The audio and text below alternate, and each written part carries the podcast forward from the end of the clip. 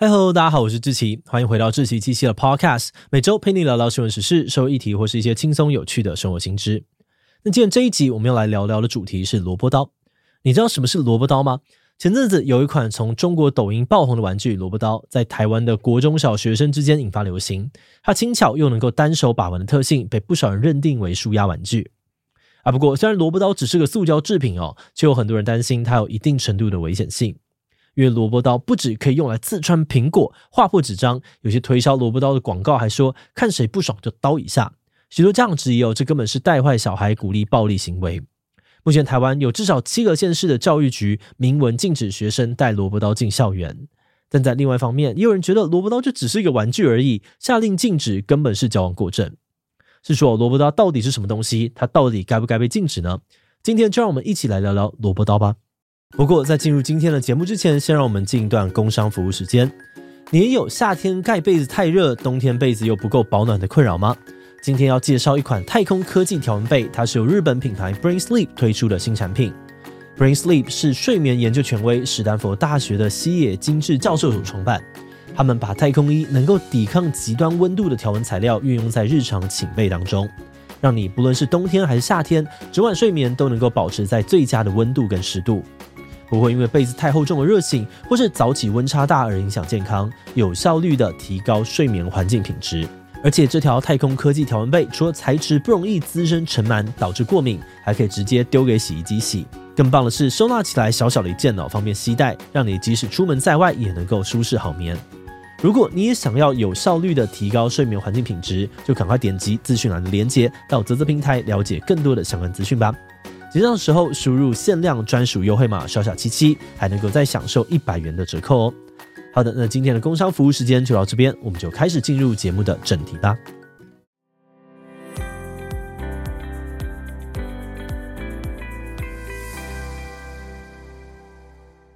要了解萝卜刀这个玩具是怎么出现的，我们可以从中国武汉的一名大学生开始说起。这位同学在网络上面的名字呢，叫做疯狂的问号四九三。他早在十年前就对于 3D 列印很着迷，时不时会跟网友分享自己做的模型。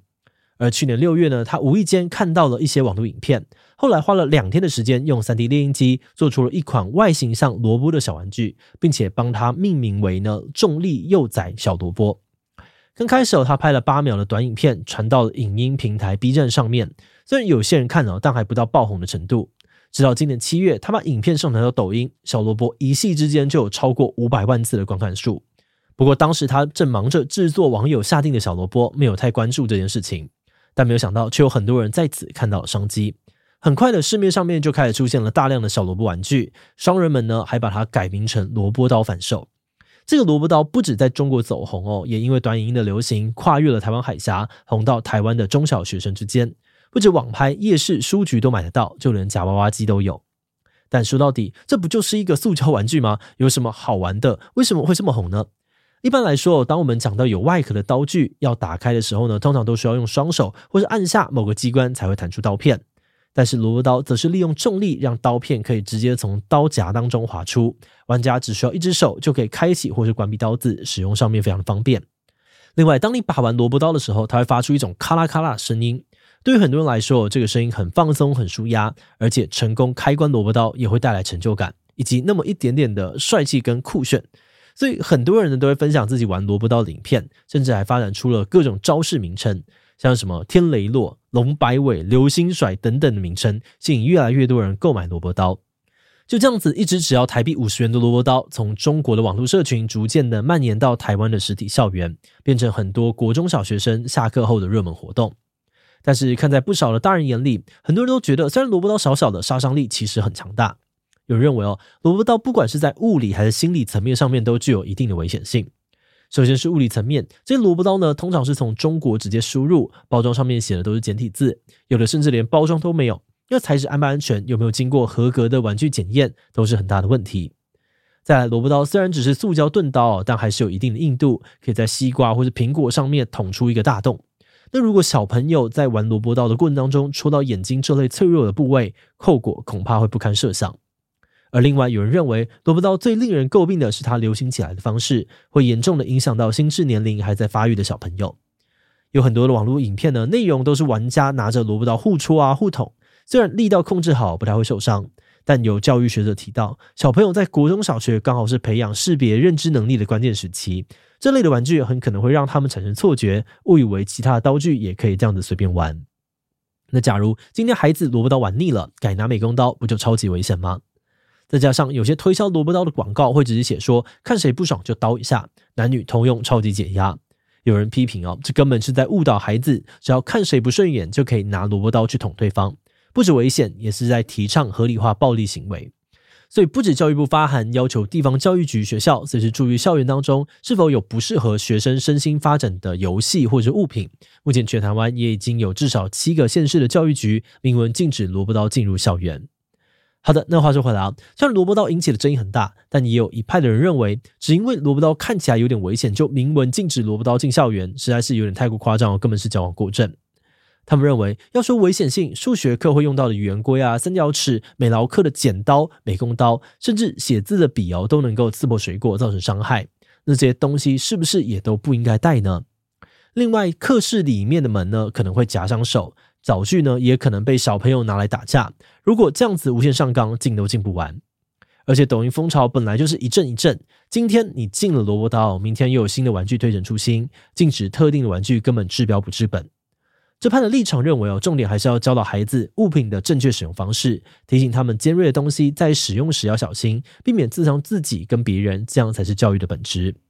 嗯，那虽然这些说法听起来也蛮有说服力的啦，但也有人认为哦，这些说法太过于简单，因为孩子们的心智发展程度不同，有些东西即使你教他，他也不一定会照着做。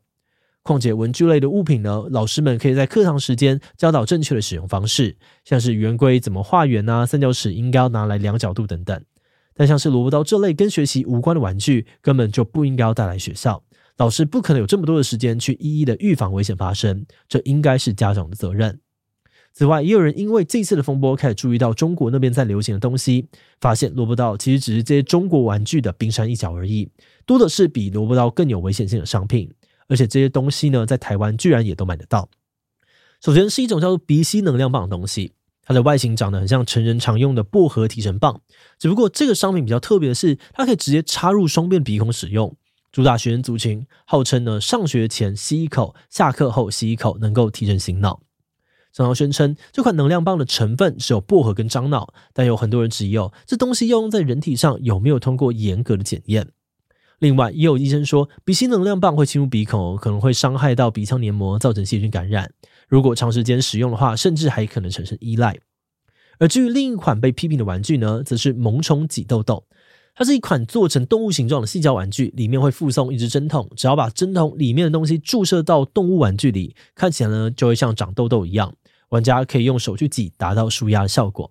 那虽然店家在商品说明的地方强调这不是医用注射针筒，使用时要注意，但还是有很多人批评这中国商人呢毫无良心哦，为了赚钱竟然把针头拿来当做玩具。这个例子呢，就让很多人开始质疑政府和相关单位对于网络啊、夜市夹娃娃机的商品到底有没有做好查验跟管制？为什么放任这些来路不明的中国商品残害台湾儿童？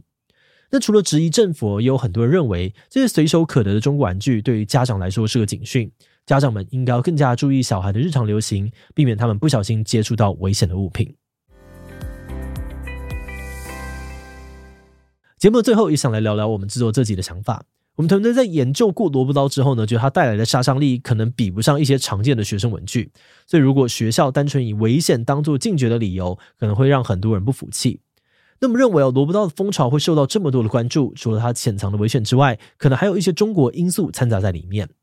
毕竟中国以前有过很多的黑心商品记录，大家对于中国的检验标准普遍不太放心。就算在包装盒标示三岁可以用，材质安全，民众还是会抱有一定程度的怀疑。再来，台湾有很多的成年人都很排斥抖音，觉得上面有很多无脑的影片和一些危险的抖音挑战，所以听到这些玩具呢是从抖音来的，很容易呢会有先入为主的对这项玩具提高警觉。我们一开始听到萝卜刀也会觉得中国怎么又来了，但在实际操作之后，我们发现它所带来的成就感确实是蛮舒压的，而且怎么玩萝卜刀的确呢也是一个容易跟朋友交流的话题。可以想象哦，它为什么在中小学的学生之间成为流行。但当然，我们也同意，萝卜刀的广告啊，网络上面流传的影片，可能都有安全的隐忧，甚至是那些更有风险的玩具，都需要被严肃的看待。只不过，我们觉得比起一味的禁止哦，在时间啊、情况允许之下，大人试着加入，或许会是一个比较好的方式。比如说，大人们可以跟小朋友一起聊聊萝卜刀为什么好玩，过程中有哪些心得以及担忧，会不会有其他一样好玩但更温和的替代方案等等。透过这样子的交流，或许更能够达到增进孩童安全的目的吧。好的，那我们今天关于萝卜刀的介绍就先到这边。如果你喜欢的内容，欢迎按下追踪跟订阅。如果是对于这集萝卜刀的内容，对我们的 Podcast 节目或是我个人有任何的疑问跟回馈，也都非常的欢迎你在播 Powercat 的下午行留言哦。那今天的节目就到这边告一段落，我们就下集再见喽。